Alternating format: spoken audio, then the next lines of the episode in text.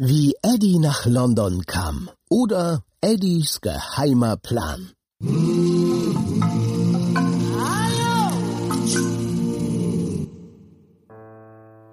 Eddie Erdmännchen und Jolly das Zirkusschwein saßen zusammen und sprachen über ihre Serengeti-Show. Schon am Tag nach der gelungenen Premiere hatten sie sich mit ihrem Zirkus auf große Tournee durch das Land begeben. Die Aufführungen liefen gut, das Geld klingelte in der Kasse und alle waren zufrieden. Alle bis auf Eddie. Oh, Jolly, du musst erschrocken sein, wenn der Löwe dich jagt. Nee, das bin ich doch. Na, dann darfst du aber nicht Fang mich doch, Kumpel, rufen. Ja, aber, aber die Menschen finden es toll. Die wissen ja auch nicht, wie es wirklich in der Savanne ist. Aber das weiß doch keiner hier. Außer dir natürlich. Eddie seufzte. Jolly hatte recht. Sie hatten zwar eine tolle Afrika-Show, aber das wirkliche Afrika war eben doch ganz anders.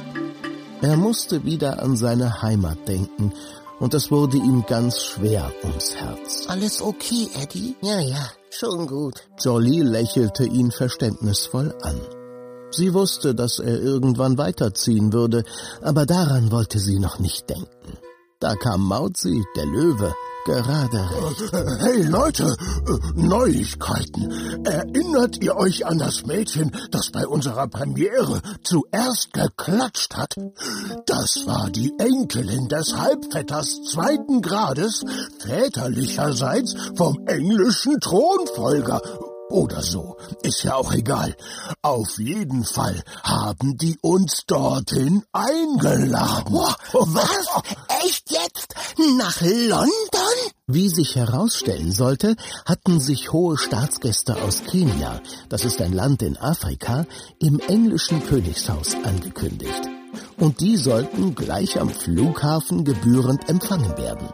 Und zwar mit einer Serengeti-Show. Also, wenn wir vor Menschen aus Afrika spielen, haben wir ein echtes Fachpublikum. Denen können wir nichts vormachen. Und das englische Königshaus ist weltberühmt. Das kommt dann sicher auch in den Fernsehnachrichten. Oh, da sehen uns sicher Millionen Menschen. Äh, echt jetzt? So viele? Da mache ich mir in die Hose. Du bist mir ja ein toller Löwe. Tja, das war jetzt eine ganz andere Herausforderung. Und so legten sich alle mächtig ins Zeug und arbeiteten an ihrer Show.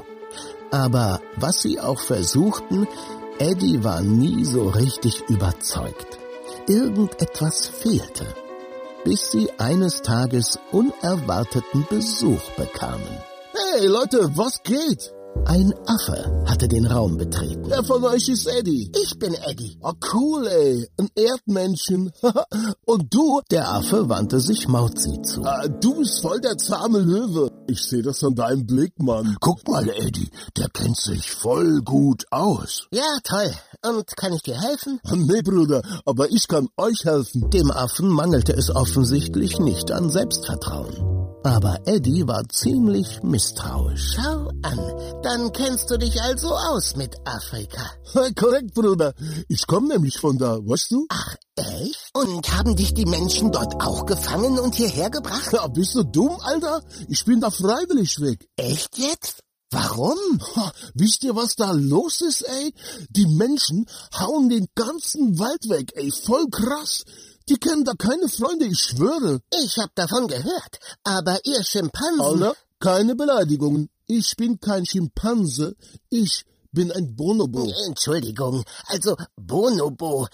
Und du kannst uns helfen? Aha, korrekt. Ich weiß, was ihr braucht. Kurze Zeit war Stille. Und alle blickten den Bonobo fragend an. Hey, überleg doch mal. ist doch völlig klar, oder? So? Hey Leute, euch Musik. Hm, Musik. Jetzt kam Eddie ins Grübeln. Sie hatten an alles gedacht, aber darauf war noch keiner gekommen. Hm. Und äh, wie kommen wir an Musik? Zufälligerweise. Der Bonobo schaute scheinbar abwesend im Raum umher. Bin ich Musiker? Wollt ihr mal hören? Klar. Klar. Hey Leute, kommt rein! Die Tür ging auf und zwei weitere Bonobos spazierten herein. Darf ich vorstellen? Das sind Brett und Pitt. Hallo Brad, hallo Pitt. Irgendwo habe ich eure Namen schon mal gehört. Und wer bist du? Ich bin Curtis. hallo Curtis, ich bin Mauzi. Ey, Mauzi, was geht? Cooler Name, ey. Hi, Curtis. Ich bin Hey, Jolly. Jolly, schlag Die Stimmung entspannte sich. Nach und nach stellten sich alle vor und begrüßten die drei Bonobos. Dann wurde Eddie langsam ungeduldig. Okay, Curtis. Wie wär's jetzt mit einer Kostprobe? Du gefällst mir, Bruder. Laberst nicht lang rum. Kurzerhand holten Curtis und seine zwei Artgenossen ein paar alte Trommeln hervor. Dann zählte er bis vier und los ging es. Und wie? Die drei veranstalteten ein wahres Feuerwerk auf ihren Instrumenten. Das hörten auch die anderen Tiere und kamen eins nach dem anderen hinzu. Sie wippten mit dem Kopf oder mit den Fußspitzen im Rhythmus. Und Dizzy, der Elefant, ließ es sich nicht nehmen, ein kleines Trompetensolo zum Besten zu geben. Als sie schließlich ihre kleine Vorstellung beendet hatten, war jeder restlos überzeugt. Super. Auch Eddie. Genau das war es. Die Musik machte den Unterschied. Ey, Leute, passt mal auf. Ich kann auch singen. Äh, Gib mir mal ein Beat, Jungs. Und gleich begannen Brad und Pitt mit ihren Schnauzen einen Rhythmus zu machen. Im Urwald. Da lauert die Schlange, doch vor der bin ich nicht bang. Oh, das ist super. Im Löwen. Sag ich ins Gesicht, ey, Alter. Du kriegst mich nicht. Äh, wie meint er das? Und das war, war, Warzenschwein. Lädt der Leopard zum Essen ein. Ich finde, das reicht jetzt. Ich auch. Alter, ich hab auch noch was mit Erdmännchen. Ich denke, wir haben genug gehört. Es reicht völlig, wenn ihr trommelt. Okay, du bist der Boss. Und sogleich ging es an die Arbeit. Die Stimmung war ausgelassen, denn mit Musik machte alles viel mehr Spaß. Endlich bekam die Afrika-Show das, was ihr immer gefehlt hatte. Afrikanische Musik. Auch der Direktor war begeistert und spendierte den drei Bonobos ein paar schöne neue Trommeln. Wie sich herausstellen sollte, hatten die Affen, wen wundert's, auch noch ein paar richtig tolle Nummern am Trapez drauf. So tourten sie durch die Lande und wurden von den Menschen gefeiert, bis die Zeit gekommen war, um mit dem gesamten Zirkus nach London aufzubrechen. Dafür hatte ihnen das Königshaus sogar eigens ein Schiff gesandt. Die Überfahrt verlief reibungslos und schon nach wenigen Tagen war alles aufgebaut und vorbereitet. Am Abend vor dem großen Auftritt Sag mal, hat jemand Eddie gesehen? Ich glaube, der ist noch in der Arena. Mauzi hatte recht. Jolly fand Eddie mitten im weiten Rund der Zirkusarena. Dort saß er und starrte gedankenversunken an die Decke des riesigen Zelts. Hey, Eddie. Stimmt was nicht? Doch schon. Aber je besser unsere Show wird, umso mehr erinnert sie mich an meine Heimat. Ah, Ich weiß. Und dann bekommst du Sehnsucht. Mhm. So saßen sie eine ganze Weile da und schwiegen. Hey, Kumpels, was geht? Hi, Curtis. Der Bonobo merkte, dass er gerade ein ernstes Gespräch gestört hatte. Und so setzte er sich dazu und sie schwiegen zu dritt weiter. Du willst nach Afrika zurück, stimmt's? Das hast du gemerkt? Na klar, Bruder, geht mir konkret auch so. Aber hier ist cooler, weißt du? Tja, vielleicht sollte ich auch hier bleiben. Super, Eddie. So machen wir das. Ich weiß, wie du nach Afrika kommst. Oh, Der Satz war Curtis herausgerutscht, denn auch er hätte sich gefreut, wenn Eddie geblieben wäre. Echt jetzt? Du? Äh, Los, sag an. Und dann erzählte der Bonobo, wenn auch etwas zögerlich, von seiner Idee. Würdet ihr das für mich tun? ey Bruder, wir Afrikaner müssen doch zusammenhalten. Ich bin aber kein Afrikaner. Aber das coolste Warzenschwein Europas. Schwöre. Und dabei schlug der Bonobo Jolly freundschaftlich auf die Schulter. Nach kurzer Zeit hatten die drei aus Curtis Idee einen richtig guten Plan geschmiedet. Jetzt mussten sie nur noch auf den großen Auftritt warten. Viele dicke Autos kamen auf den Flughafen gefahren. Aus denen stieg die Königsfamilie mit ihrem Gefolge, ihren Leibwächtern und allen, die sonst noch dazugehörten. Was macht denn die Omi mit der Handtasche da?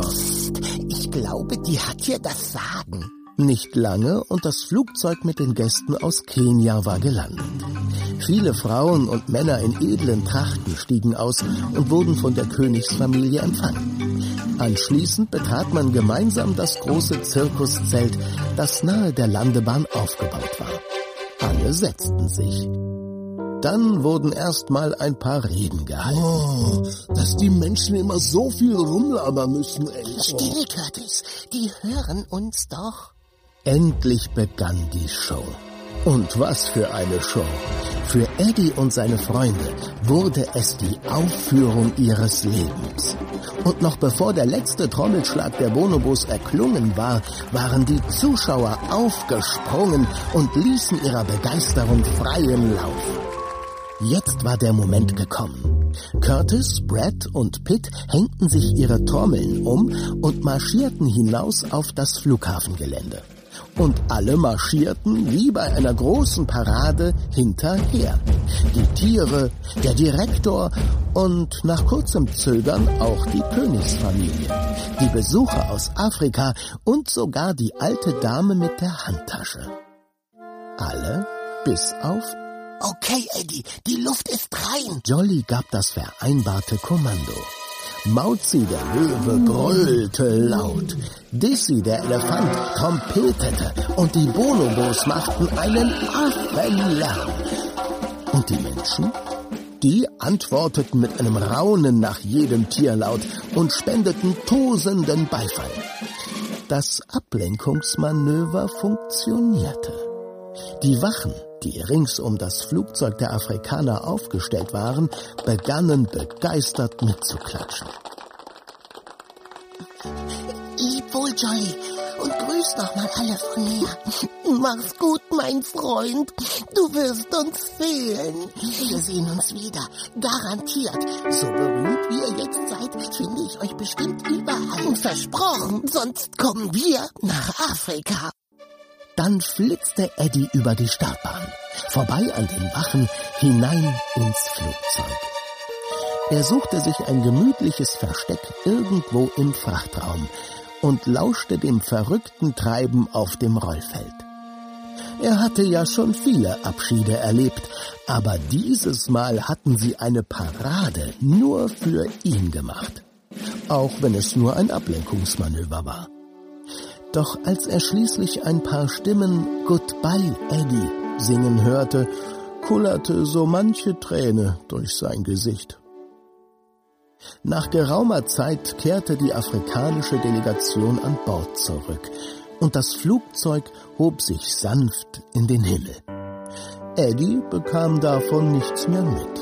Er schlief längst, tief und fest ganz sicher träumte er von seiner Heimkehr nach Afrika.